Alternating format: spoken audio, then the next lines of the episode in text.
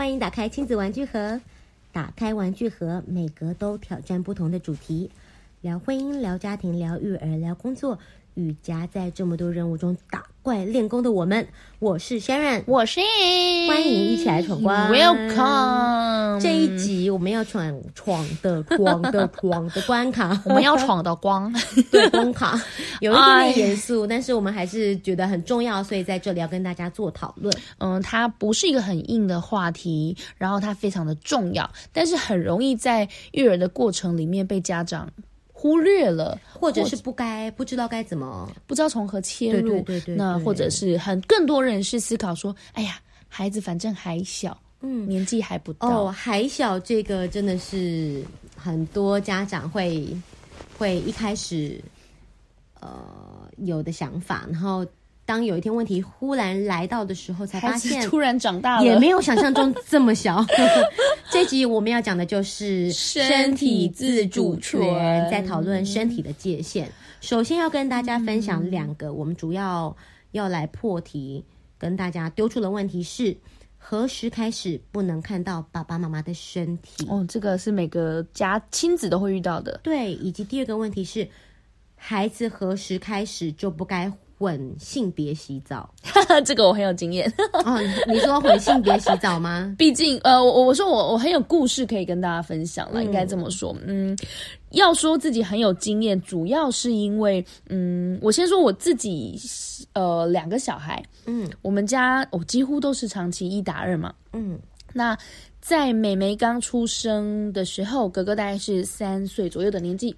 嗯哼，就两个孩子差快三岁，差三岁，嗯，对，呃，对，差了整整的三岁。嗯，然后我真的不得已嘛，我只能一打二，但是又要操作洗澡。那妹妹在零岁的那个年纪，嗯，甚至是翻身啊、坐起啊，都是慢慢的发展的。嗯，所以最开始的时候，哥哥才三岁，那我一定是很快的帮妹妹洗好，把妹妹放到她的婴儿床上。嗯，然后呢，赶快我自己也要洗啊，不然我没有这个时间，嗯、我就自己也洗，哥哥也洗。我觉得这很像在备菜耶，就是先切完一个菜放在锅里面，这个菜还没烂之前，下一道菜要先洗好切好，对不对？香菇鸡汤，对不对？的概念大致上就是这样。嗯，我我真的哇，回头回头看那个那个时候的日子，觉得哇，好好辛苦哦，但是我真的没有更好的办法了。嗯，那呃，我的做法当然就是我跟哥哥，哥哥三岁，然后我们一起在浴室里面完成所有的洗澡的作业。那再大一点点的时候，哦，好像妹妹到七个月的时候，有一次我我就是也是操作哥哥洗完自己走出房门，因为他一直都在崩溃大哭。那我习惯了那个哭声，可是当我走出来看到在婴儿床上的他，是双手紧握婴儿床，然后脚尖呈现大字形，然后芭蕾舞站姿，崩溃到那个。你说他正在 pre pre 你卡起来 呀！哦，从哦从不会站气到对气到就是手的力气扶着栏杆，然后就站起来了啊，所以就有点紧张，觉得说。他真的很生气，小朋友这么大哭会不会不太好？这样对，好，那呃，所以我啊，这段其实就是要说，所以因为长期一打二，我必须要赶快的洗自己、洗孩子，嗯，所以我们都是当妹妹可以坐着或是站着的时候，我们就是三个人一起全裸在浴室嗯洗澡。嗯嗯、那我我真的一直都没有想过说这个状况要做任何的调整，嗯，是一直到呃有一次。呃，我们后来就慢慢的发展出跟邻居朋友们大家一起生活的状态。嗯，我以为你要说一起洗澡，我想说跟邻居一起洗澡这件事情有包含对方的老公吗？我我那我希望我的邻居可以是什么什么金城武，奇妙。好啦，那我要说的意思是因为我就是很喜欢朋友，很喜欢热闹的人。嗯、那所以呢，呃，朋友的孩子来到我家，我完全可以感同身受，就是别人在带孩子，那他回家要让孩子洗澡啊、吃饭啊、睡觉有。多辛苦？那我每次都是觉得我能力所及。那既然我要帮我的孩子洗澡，那就一起洗吧。嗯，所以我们家很容易就是一个浴缸里面站三只、三只、五只小孩，然后大家就一起洗澡。产线作业，对，这个这也让我想到，我们有一次，我跟 Sharon 还有几个朋友，我们一起去 Okinawa。对，我们一起去亲子游在冲绳。对，然后那是一个都是妈妈带孩子。哦，对对对，那我、嗯、我一样也是一打二这样子。嗯、那那是一个人民公社的生活状态，我就一样用我在高雄的呃生活模式。嗯，我们每次到了要洗澡的时候，那个叫什么工业泰勒化，嗯、你就负责去清洗商品。对，我就会在里面，然后我在调水温的时候呢，虽然、嗯、可能就在外面，然后命令我就负责那个剥皮，把小孩 衣服 剥掉送进去，对，然后出来你洗好之后，我再把它重新包装，对，穿好，然后然后另外一个妈妈会负责吹头发，对，那我我们我们觉得在这样操作非常的流畅，嗯，更快，对，很快，所有的孩子被丢进去一字排开来，很快的洗好，嗯、然后有时候很可爱啊，就是全部向左转。帮前面的人刷背，向右转，帮前面的人搓头，而且你你就也做的很顺手，因为你很常这样操作。是，所以不管是在高雄，或者是我和朋友们出去玩，嗯、我们都是用这样的形式。那时候他们老大多大？五岁。四岁差不多，五岁五岁，然后妹妹两岁左右，一岁多两岁，就一起嘛，一起全部人一起。那所以不管是在 Okinawa 也好，或在冲绳，呃呃，在高雄也好，我都用这样的形式，我完全我觉得很可爱，我觉得自己很方便，嗯，呃，我觉得帮也很习以为常，也很合理，松了一口气，这样子，我们大家互相 cover 了一些事情，嗯嗯，一直到有一天，我们一群孩子，呃，因为我们家透天嘛。我们大人在一楼，那孩子们在二楼玩耍的时候，突然有一个那个时候应该是五岁，一个五岁的姐姐，六岁五岁六岁的姐姐，她走下来、嗯、到她妈妈耳朵旁边说：“妈妈，他们在楼上玩互相看内裤的游戏，有男有女，有男生有女生。我们家的哥哥，然后、嗯、呃，对小女孩，那是两岁到六岁不等的年纪。”一定马上警铃大响了，对不对？脑子，我们现场大概有三家人吧，傻了傻了耶！三组大人，我真的是傻眼，真的，哦、我、哦、我没有预料到孩子们在很多的玩耍选项当中，嗯，做了这件事情。嗯，我是非常感恩，就是那个五岁的小女孩，她走过来跟她妈妈讲这件事情。嗯，好险！哦，大人真的是懵了，嗯、你没有想到五岁要来面对这个状况，嗯、然后我我们就全部的孩子叫下来，嗯。大人甚至没有办法做好面部的表情控管。对啊，因为第一次遇到这个状况，而且他不是摸你自己的孩子，是你的孩子去摸了别人。不是摸，不是摸，是互看内裤，互看互看互看内裤。他不到摸，但是这个行为，我们我的第一个感觉是，他们不觉得这件事情，呃，可呃不能做。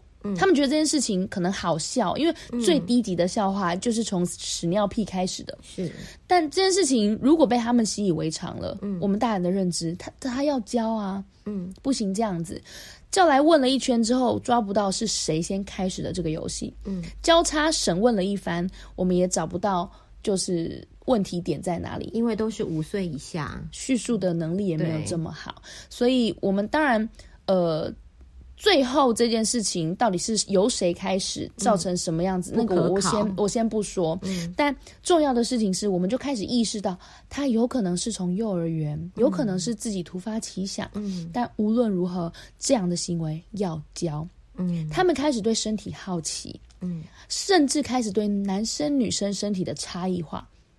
然后我我我自己啦，我当然就去找了很多不同的呃男生女生呃什么男生小鸡鸡女生小秘密、嗯、这样身体上差异的呃绘本，就开始着手这个议题，着手这个这。嗯、可是其实三岁五岁，嗯，我没有意料到，好像我觉得太晚了，我自己觉得我自己觉得太晚了。那反正我我们就是教了一遍，然后义正言辞的不断的提醒孩子们，这是不对的。嗯，并且从那个年纪开始，我做了一个很大的改变。嗯，我们从那一天开始，嗯，不再让孩子们一起洗澡。我一开始没有这么大的冲击，嗯，因为我们家我我自己这个人本来就是对身体界限来说比较保守的人，嗯，所以呃，我们家即便是孩子很小很小的时候，我都没有让孩子在家里只穿尿布或者是。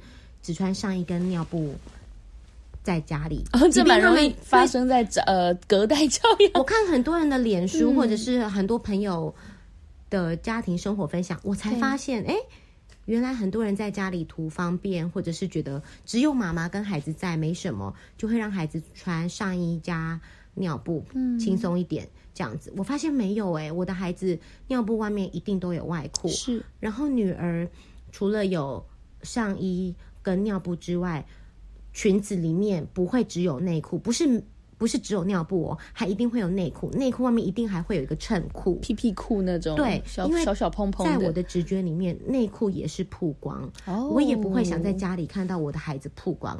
很奇妙吧？我就会觉得他们要着装好，但我没有说对或不对。但是因为我这样子的操作习惯，嗯，所以相较之下，我的孩子就是也直觉比较不会，呃，有主动跟人家有这么多。这样子的接接触，我的意思是说，哥哥跟妹妹之间也比较少看到彼此的内裤啊什么之类的，嗯、因为我们的孩子只差两岁，对，所以当年我帮哥哥洗的时候，帮妹妹洗或帮哥哥洗的时候，另外一只比较没有那么崩溃，应该是这样说吗？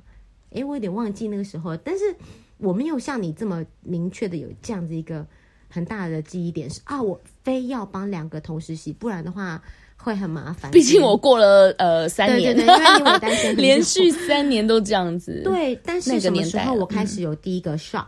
嗯，就是有一天我真的呃没有办法处理孩子，我有工作，对，然后所以我把哥哥送去我婆家，嗯，然后我婆家有呃我小姑的孩子也跟哥哥一样六岁，然后呃婆家的小朋友比较习惯一起洗澡，对，然后那天哥哥我们家哥哥跟他们家姐姐一起洗，大人就直觉让我我婆婆他们就让孩两个两个老大一起洗。那时候他们几岁啊？都六岁，都就是这个是一年之内发生没多久的事。对对，然后因为我从来没有，我从来直觉不会让这么大的孩子混龄混混性别洗，所以我没有这个经验。但是他们那天洗完，我婆婆就私下跟我讲说：“你知道吗？我儿子去摸了对方的私处。”嘿，很可怕吧？嘿。我吓傻了，哦，我确认一下，他从小到大没有看过妈妈的妹妹的，呃，我爸爸的不是没有看过，是我想可能在他一两年之之内都没有再看过。就这件事情对他来说不是习以为常。我我帮他们洗澡，我都穿衣服，对啊，然后而且六岁他可哥哥可以，你们家他也没有机会看到这个年纪同年龄 的女生的身体，对，几乎没机会嘛，因为我女儿比较小，然后我是让他们分开洗嘛，对对，然后所以他摸了，可他们。是，嗯，是好玩的，但是在我听起来就是个登徒子啊。因为他说：“你们借我摸一下，你要不要摸我的？你知道吗？我的嗯内心多么崩溃跟愤怒，说我的孩子怎么可以对别人家的女生做做这件事情？但是你你婆婆是这么传统的，就是他们的身体界限这么开的人，她特意来跟你说，对，然后我整个头皮发麻，然后。”我消化了很久，我觉得我不要把它搞得好像天大的事情，对，对，很了不起的事情，我就很自在的把儿子叫过来，嗯、然后跟他讲说这件事情真的不妥当什么之类的。如果是我，我也不会想让任何人这样触碰我。对，我就跟他做了很多讨论，然后让他了解到。但你有问他原因，或者是他怎么会想到要做这样？他说不出来啊，他没有办法明确的说。因为我想摸，或者是因为我好奇，这么明确，他就说我也不知道我就是摸了。这个年纪，嗯。然后，当然，我也跟婆家的家人说，我们不要再让这么大的孩子一起洗了，或者是，对我我们家哥哥六岁这个年纪，就不要跟任何年纪的异性一起裸体洗了，即便对方只是两岁的妹妹什么之类的，就没那么妥当。对，这样子，然后。所以你知道我那个时候发生这件事的时候很震惊，尤其是我儿子这么保守的人，他他对身体界限这么敏感。我的震惊还来自于另外一件事情是，嗯，因为你一直以来就是把身体的界限画得非常的明确，对。然后孩子在呃界限非常明确的一个成长环境里面，然后呃他也就是就是，但是也有可能是因为。我们画的这么明确，所以他根本没有机会看到别人的身体。对，所以我就没有很明确的跟他讲说，对了，要是有一天你有机会看到别人的身体，你不能摸，你知道，因为他没机会看到，我就哦，你只是生活习惯，对，你没有强调，对。然后从那天之后，对，对我也就特别强调。然后我要再举另外一个例子，嗯，像我是身体界限明确的人嘛，但是我发现也有人比我更高标的孩子哦。我有一个朋友，他的孩子有一天，我也是他来我们家过夜，嗯嗯、我要照顾他，他也是小一，然后呃，我让他自己洗洗澡之前，我就帮他把水温什么稍微处理了一下，对，沐浴乳拿到触手可及的地方等等。然后呢，我就说，哦，谁谁谁，你可以脱衣服了。嗯、他跟我讲了一句，好，阿姨，那你可以先出去了。六岁的孩子吗？六岁小一的男生。OK。然后我当然很尊重，我说，哦，好，没有问题，我就退出了。然后我才发现，哦，他不希望我看到他。然后我才稍微留意了一下。在过马路的时候，当然你势必要牵着同一个孩子，同一个孩子。嗯，有的时候在我身边的是他，不是我儿子，我就会顺手牵了他。对，然后我就意识到，嗯、呃，他知道我该牵他。这个时候他需要被牵，因为在过马路，因为在过马路，嗯、有的马路确实需要大人牵。对对。但是我觉得他有点点不自在，被别的大人女生牵，突然身体一僵，哦，你就觉得他不是很放松。然后一过完马路，他就放手，放手对，他就。让你觉得他想放手，就跟你说了放手，不要再牵我了。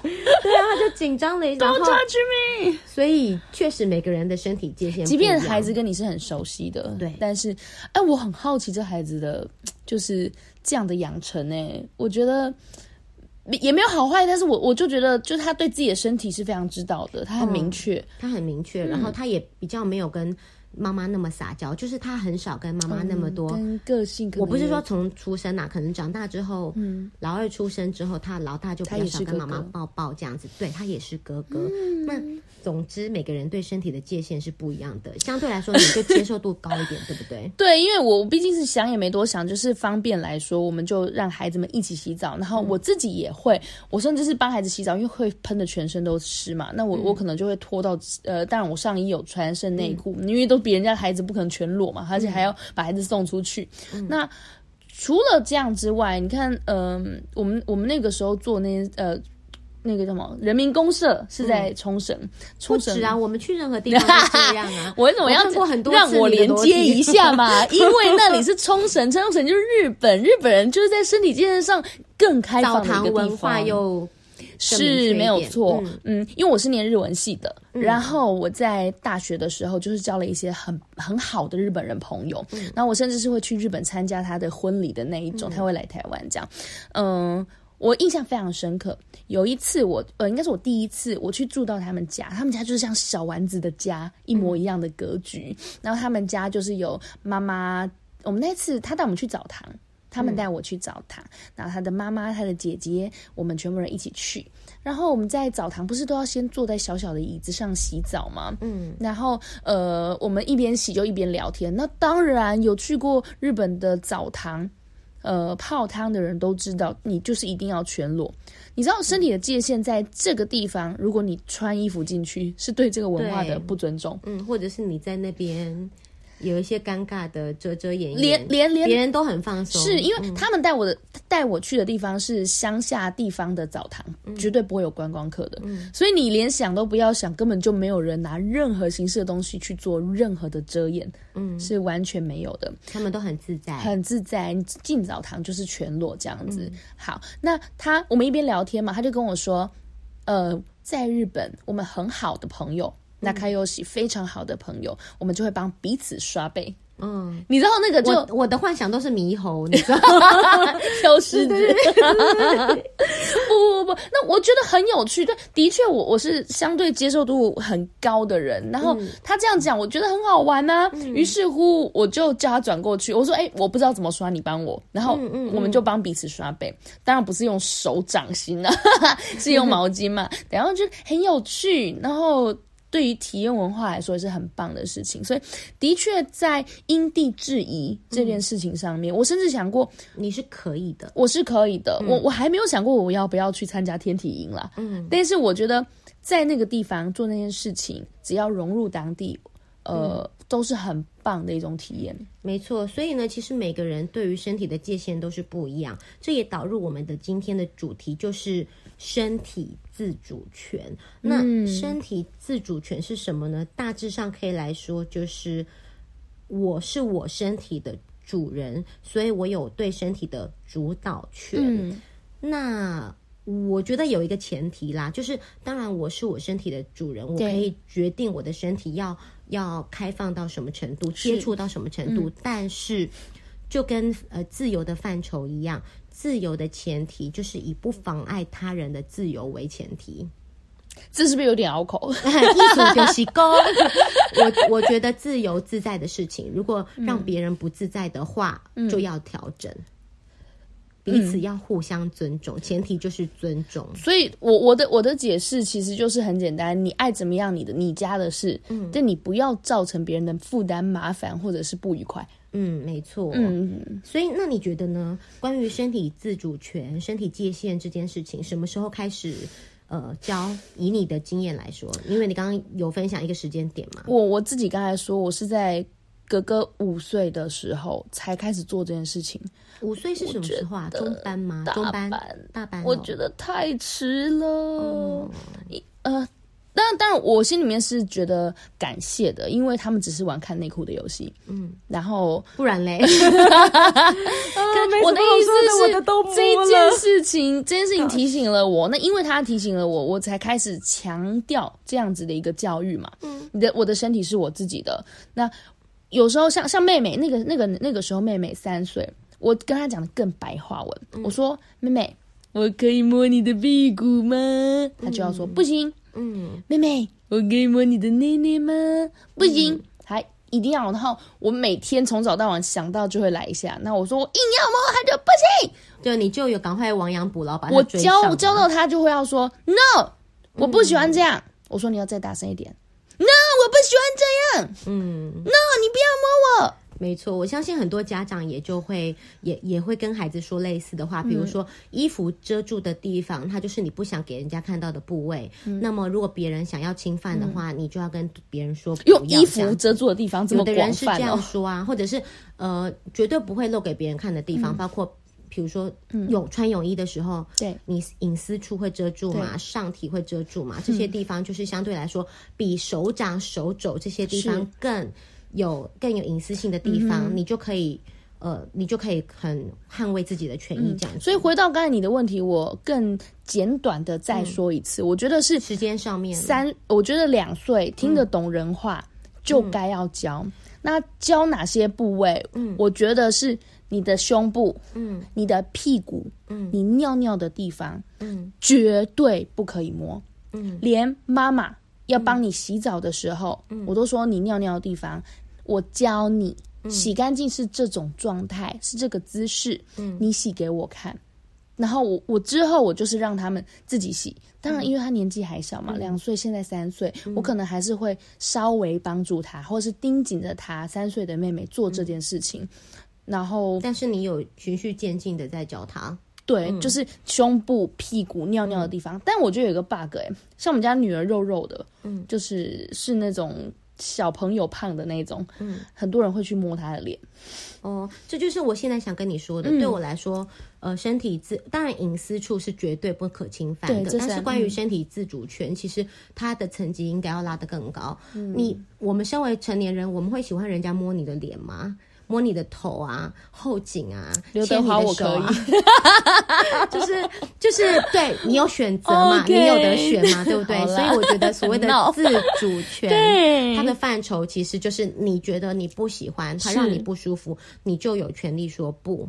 小孩不懂这个喜不喜欢，对，所以要早一点教。然后像我，我们当然可以教孩子，就是就是言教嘛。对，我自己的身教又更早一点，因为我自己就屎尿多，几岁？几岁？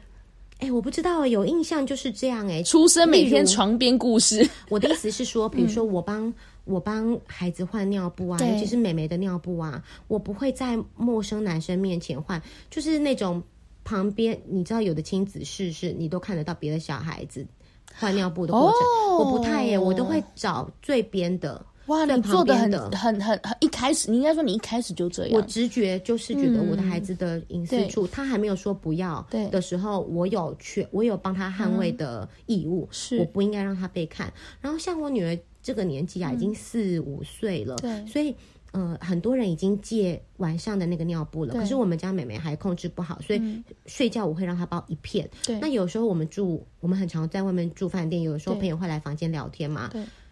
呃，有一次就是要呃要要包睡前尿布，他要先睡了，然后我先生也就是说，妹妹来我们床上换尿布，对。我都很直接说，就在朋友面前说不行，我们要去厕所换。对，我的女儿已经四五岁，四五岁了，可以让别人看到私处呢？对，可能别人都会把脸别开，会觉得我女儿还很小。可是我就很直觉觉得这件事情不应该被发生。你也要养成孩子的习惯了。我的身体不是随便大家都可以来观赏的。对，所以你要很直觉，你对他的方式就是要很。要很保护，人家不要观赏是人家的事，但我们不能够把这个东西暴露在外面。嗯，比如说，呃、嗯。可能呃上个月吧，对，呃，我带我大姑的孩子，我们去饭店玩水，嗯、一直在玩饭店，就是我们在饭店游泳池玩水，然后玩完之后，我要帮他们洗澡，对，然后那个时候我大哥大姑不在，我就要帮他女儿洗澡，他女儿才三岁，嗯，然后我带他进我们房间的浴室的时候，我也他才三岁，其实他就是任你摆布的年纪嘛，我也是跟他讲说，妹妹。舅妈现在要脱你衣服了，我要帮你洗澡哦。嗯，我很尊重她的身体，嗯、然后帮她洗的时候，我也会跟她讲说，舅妈现在要洗你下面，然后你脚脚要张开，因为我们要洗得很干净。嗯，我洗我们洗完就好了。嗯、就是我要让你知道，我也很尊重你身体的这个部位，然后我也希望孩子知道说，你也要这么重视，因为它是一个很重要的地方，它不随便。嗯，就是所以。我我我觉得这些身教也是很必要的，不只是言教而已。就是你从更小的时候，你就要让孩子知道他的隐私是很重要的。哎、嗯欸，我我刚刚听到你说，你说妹妹舅妈现在要洗你的下面，嗯、我我看到一件，呃，我我想到一件事情，你知道民间民间，我们一般对于私处的形容，嗯、对孩子说有非常多种嗯称呼方式。我们家是说小凤凤。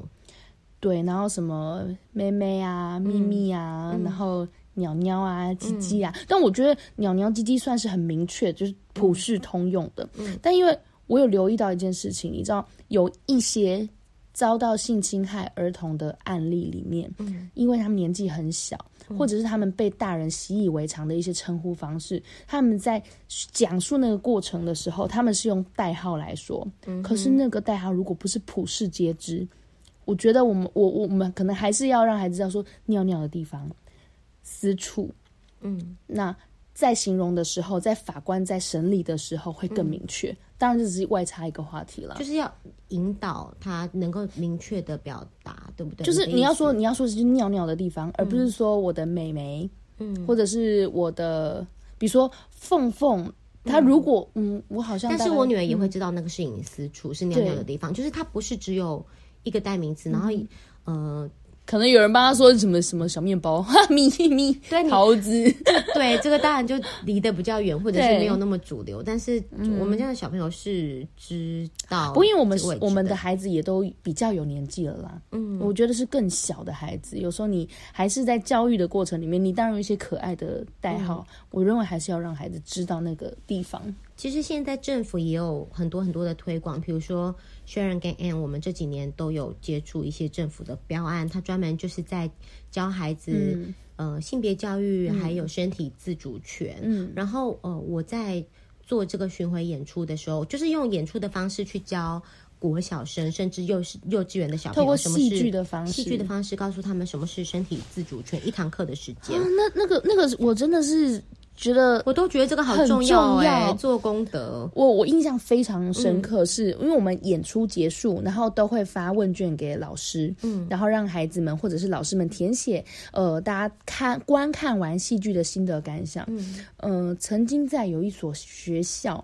我们在戏剧的内容里面教导孩子，如果有人要把你带到黑黑暗暗的地方，嗯、你要怎么自保？你不要去。那如果有人呃借着自己是呃家里的长辈、爸爸妈妈的朋友，靠你太近，摸摸你的身体，导致你不舒服，嗯、你不能因为他是长辈，他威胁你，他恐吓你，呃，你就不说，你就就范，或者是甚至他拿糖果利诱你。嗯，在。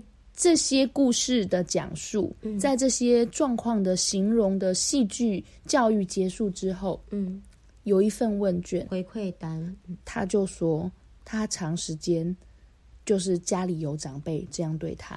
你有收到这种哦？我有听到，哦、我有听到公司行政跟我说过这这一份。我不知道这件事，你不知道？我以为你知道。知道然后我我我我一直要讲的是超级发毛的，而且他不知道那是不应该的。哦、对，这是重点。他不知道这不应该。嗯，然后，呃，我听到那个，我真的是遗憾哦。呃，我要我要怎么说？遗憾的同时，我觉得天哪，那不就好险？我们走进去，嗯、然后给了这样子的一个教育，还是至少还有机会是。透过戏剧，哈哈哈哈，嘻嘻嘻，好好笑的过程里面，嗯、孩子知道这件事情不应该，他知道这样子不舒服要说，并且后续的处置，他知道可以做。自从我变成妈妈之后啊，啊 在做这个巡回演出的时候，嗯、我都好用心的。希望每个孩子，当然前提是希望他真的不要遇到。那如果真的遇到的话，我都好认真告诉他们怎么做，也许会让伤害减轻一点。嗯、然后我都会，你知道我在中间提问，因为我们那个演出中间有一段时间，就是你会跟孩子有有问答嘛，然后我都会故意挑那种低年级的小朋友，嗯、然后呃问他们很多必须要重新思考的问题，包括嗯、呃，如果有人要碰。你的身体让你觉得不舒服，嗯、无论那个地方是任何部位，嗯、你可以拒绝他吗？小朋友看了故事之后，大部分都会说可以嘛。妈妈、嗯、其实也都会教嘛，家里很多家长都会教。对，这时候我就会再进一步。可是，如果那个人是爸爸的好朋友呢？是你每天见面、每天看到的人呢？是爸爸很认识的叔叔阿姨，嗯、或者是是家里的亲戚呢？是万一是什么叔叔舅舅？对，或者是。甚至他是学校的老师呢，你可以讲吗？那如果他又回答可以，我就会再继续问。但是如果啊，他告诉你，你如果乱讲话，你就是不乖。小朋友本来就要乖，本来就要听话。嗯、那这样子，你可以告诉别人吗？他没有怎样诶，他只是摸摸你，你又没有受伤，嗯，你又没有流血，你又不会痛，你不乖会被骂你可以讲吗？你如果讲，你有可能被骂哦。你可以讲吗？嗯、就会一直进一步、进一步的这样子去问他们，嗯、然后真的有的低年级孩子就懵了，你知道吗？就觉得哦，对，那我可以讲吗？对方是认识又不是不认识，嗯、或者是我又不是真的会痛，可以讲吗？对，然后我就要一而再、再而三的，就是用这个机会教育来做宣导，无论任何人。不管他是你认识的、不认识的，因为其实很多性侵都发生在孩子认识的长辈。呃，我看数据报道，九十九十趴以上，九十趴以上儿童被性侵或者是性骚扰的呃犯害呃呃那个加害人加害人都是百分之九十以上都是认识的熟人。对，那我们家长其实有。本来就会跟小朋友讲说，不认识的人，嗯、你知道七只小羊的故事，不认识的人不要开门，对不不认识的人不要跟他走，不要给摸。可是对于孩子有信任的认识的人，如果这孩子对这个长辈已经有信任，他会不会觉得？你知道，小朋友都被教导要乖，嗯、要听话，不能违背大人。教导你的事情，这我不得不说，我们家的人超不乖、啊、超不听话、超容易违反的，这算成功所。所以这件事情，我就会一直在演出的时候一直强调你，你你有你自己的身体自主权，你是你身体的主人。你知道，你知道，呃，我觉得啦，嗯、有时候我们家长哦，没有。小应该说，孩子没有吃进这些话的时候，嗯、其实家长也是可以透过孩子的一些言行举止去观察到的。当然，我觉得很少数，就是你说百分之九十的加害人是熟人，但是其实这样子的呃被性侵或者是性骚扰的案例，嗯，也大家也不用就是避就是太过恐慌啦，嗯、只是要小心。不用在那边草木皆兵。对对对对对，但我觉得稍微小心一点。呃，我我大概有稍微留意一下。嗯就是如果你的孩子，比如说他本来不会尿床，嗯、突然变得很频尿，嗯，但但前提是他本来已经不会了，嗯，那突然变得很喜欢去厕所，然后对于自己的某些身体部位，呃，有一些不一样，不不不同于平时的反应，或者是呃，特别是会忽然变得不喜欢跟某一个。妈妈的朋友或者某一个某一个人。常认识、明明有信任感的人出去哦，我不要跟那个叔叔在一起之类的。嗯，其实家长应该要更警觉。很多时候言行异常。哎、欸，你知道我多我多谨慎吗？就是有的时候，比如说，嗯、呃，我真的不得已，我必须要请我妈妈帮我照顾，我都会跟我妈讲说。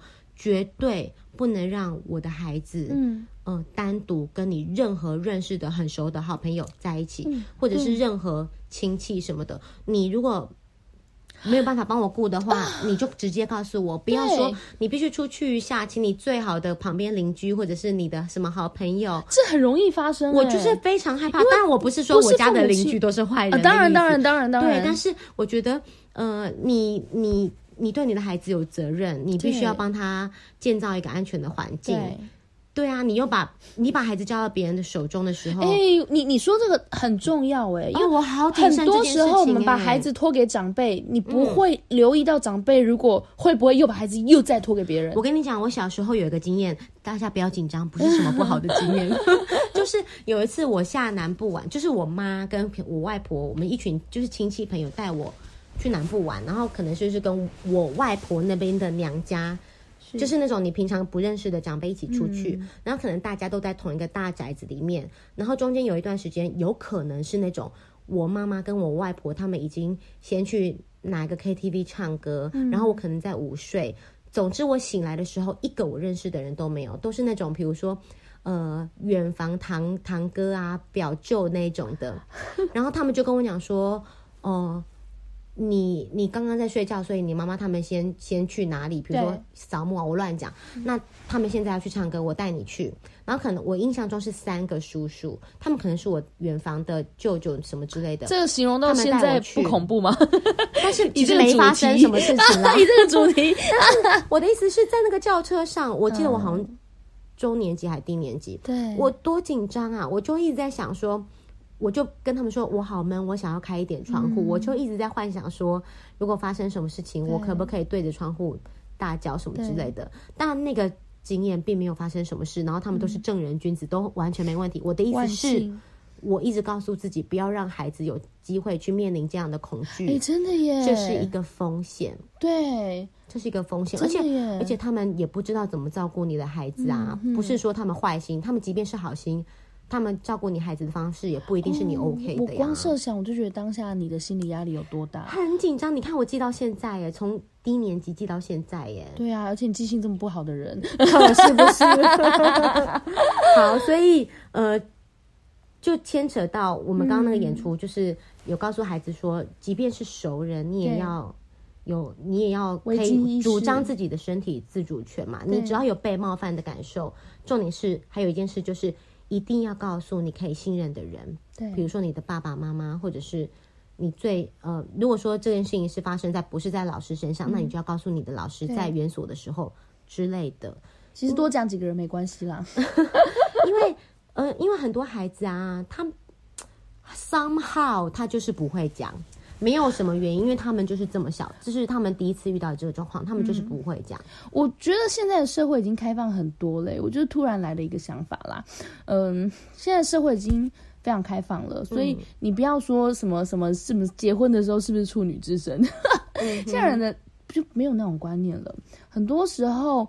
家人几年前比起来不太一样。呃、对、嗯，那我们小时候也是，大家都觉得说，哎、欸，你要你要维持你的什么处女之身，结婚的时候怎么样？我们小时候可能还在那个传统的束缚里面，现在已经不是了。我觉得更多时候，现在更应该说想法更更多元，不是说这样不好啦。对，那我我觉得真的不要害怕。我觉得大年纪一点的孩子，也许你国中、高中就是。遭遇到这样的事情更重，已经不是别人怎么看你了，所以更重要的是心理枷锁、欸。哦，你的意思是说，我以前的人可能会因为觉得说我被侵犯了，你就不是干净的，对，所以就不愿意讲。哦，你是这个意思哦。以前对对对。哦，好，我不知道现在的孩子会不会有这样的想法，但是我觉得你是不是第一次被侵犯，嗯、然后所以你不完整这件事情，倒不是。跟孩子讨论的重点，他的确不是现在的主题，不是现在的主流。我我只是觉得，就是很多人不敢讲，他的诸多原因，就是我我是希望大家，甚至是孩子长大的人也一样，就是你是要勇于出来面对。我在我在宣导的时候，我跟孩子的讲法是，嗯、你一定要呃告诉大人的原因有两个、嗯，第一个，如果说他被抓走，你就不会再受到他的伤害，对，所以他一定要被抓走。第二个。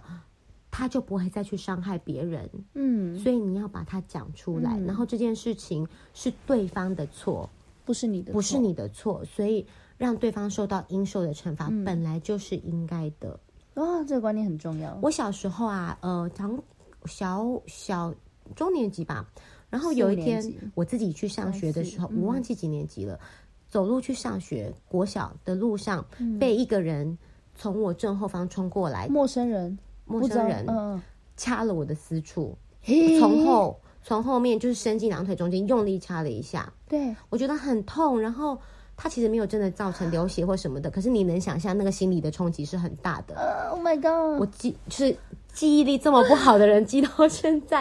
好，不幸中的万幸是他只有一犯，就是我人生中没有再被同就发生过一样的事情。对，但重点是我没有跟家人讲哎、欸，所以大家你们都听到，但是我妈其实不知道。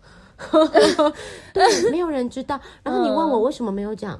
我我回答不出来，我愣住是因为我思索了一下那个年代，然后那个年代走路到学校，表示我一定不是那种一二年级，对，我一定是已经能够自己认得去学校的路，然后家人放心的程度，五分钟的路程是安全的，对我来说，但是我还是这样对待，我没讲。非常万幸，其一你身体没有造成伤害，其二你心里面没有留下难以磨灭的很很重的阴影，这样我就觉得很可怕，但是他并没有让我，比如说。做噩梦或者什么之类的，但重点是我因此就呃特别也会告诉自己的孩子说，如果有任何事情发生的话，哦，那我觉得非常万幸。我我们生在这个就是很懂得要去宣导，然后教导孩子，嗯，就是身体自我保护的一个年代，讲出来这个很重要。我觉得呃结论就是这样子啦。当然希望都不要有事情发生。如果呃家长能做什么，除了身教言教之外。多跟孩子聊天，不然你怎么会发现？因为我小时候其实我爸妈很忙，对，嗯，他们对我有很多学业上面或者是呃呃教养，但是关于这些的讨论，我想可能也是年代的关系，我们那个 真的没有在聊这些，几乎没有吧？没有，几乎没有。然后我觉得我们妈妈或爸爸能做的事情就是。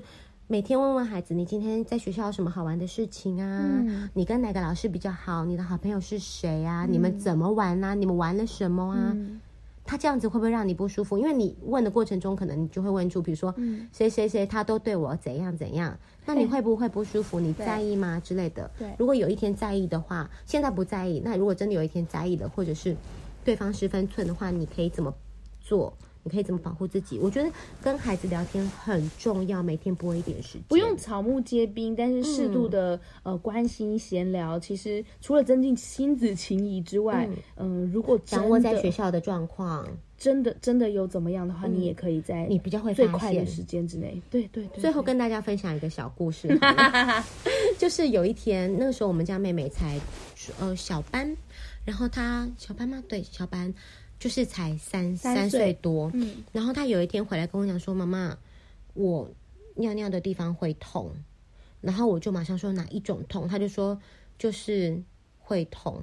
”然后他我就说：“你你尿尿的时候会吗？”他说：“会。”我说：“那你不尿尿的时候会吗？”他说：“摸的时候会，摸的时候会哦。”我马上带他进浴室，然后帮他脱裤子，然后嗯看他的熟悉部。对，然后这时候我第一个问题就是。嗯，今天你上厕所的时候是老师帮你处理吗？对，有没有谁摸你的隐私处？对，我就马上问他了。对，然后他就跟我讲说，哦，没有特别有谁摸我啊。嗯，可是我就觉得他下体肿肿的。对，呃，正面看得到的地方不是开胯才看得到的地方，正面看得到那个比基尼的三角部分，就就长大之后会长毛的那个部分，是比我觉得意识。我觉得比他自己原本还要再凸一点的，因为每个孩子有的孩子胖嘛，我女儿胖啊，就是我觉得他比他自己原本还要凸一点。然后我马上就带他去挂耳科。对。可是其实像我妈看，我妈也觉得说他就是胖啊。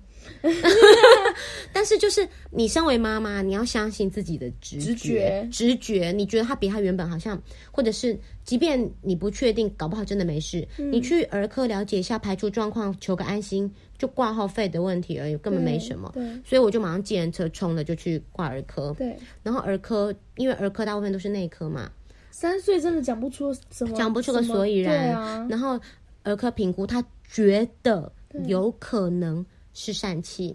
我就马上转诊，什么？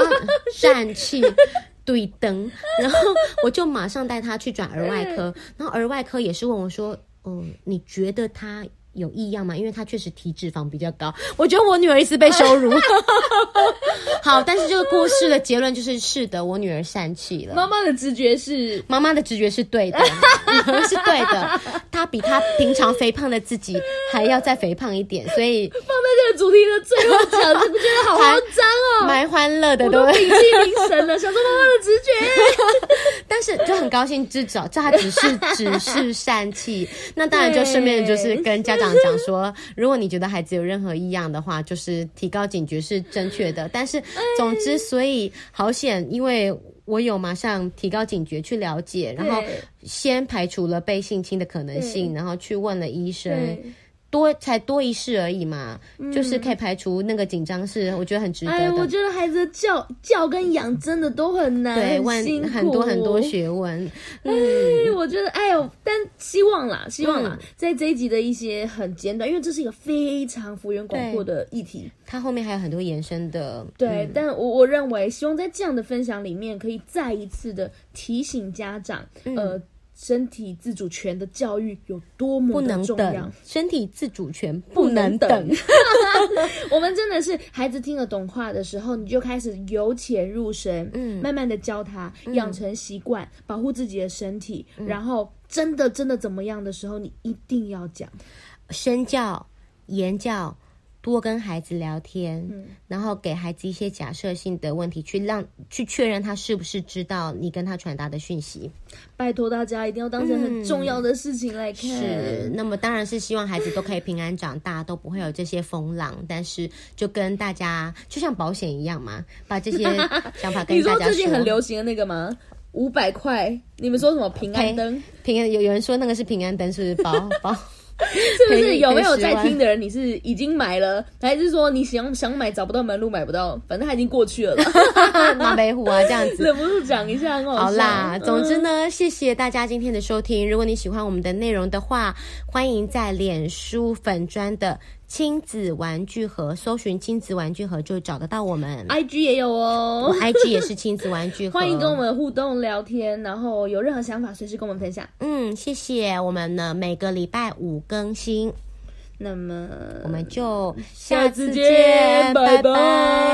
再见。